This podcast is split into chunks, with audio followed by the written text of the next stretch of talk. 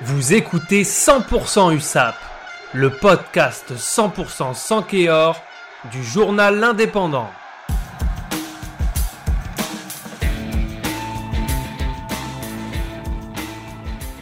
Vendredi 27 novembre à Aimé Giral, soit une semaine après sa très belle victoire à Vannes chez le leader, l'USAP a assuré sa deuxième place de Pro D2 en disposant de Aurillac 31 à 6.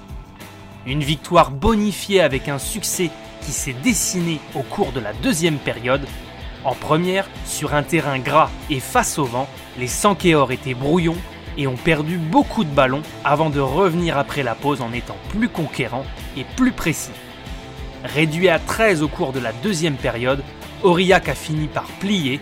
Avec 19 points inscrits, Melvin Jaminet a inscrit ses quatrième et cinquième essais de la saison, devenant ainsi le meilleur marqueur catalan. Une juste récompense pour un joueur qui aligne les performances de premier plan depuis ces dernières semaines.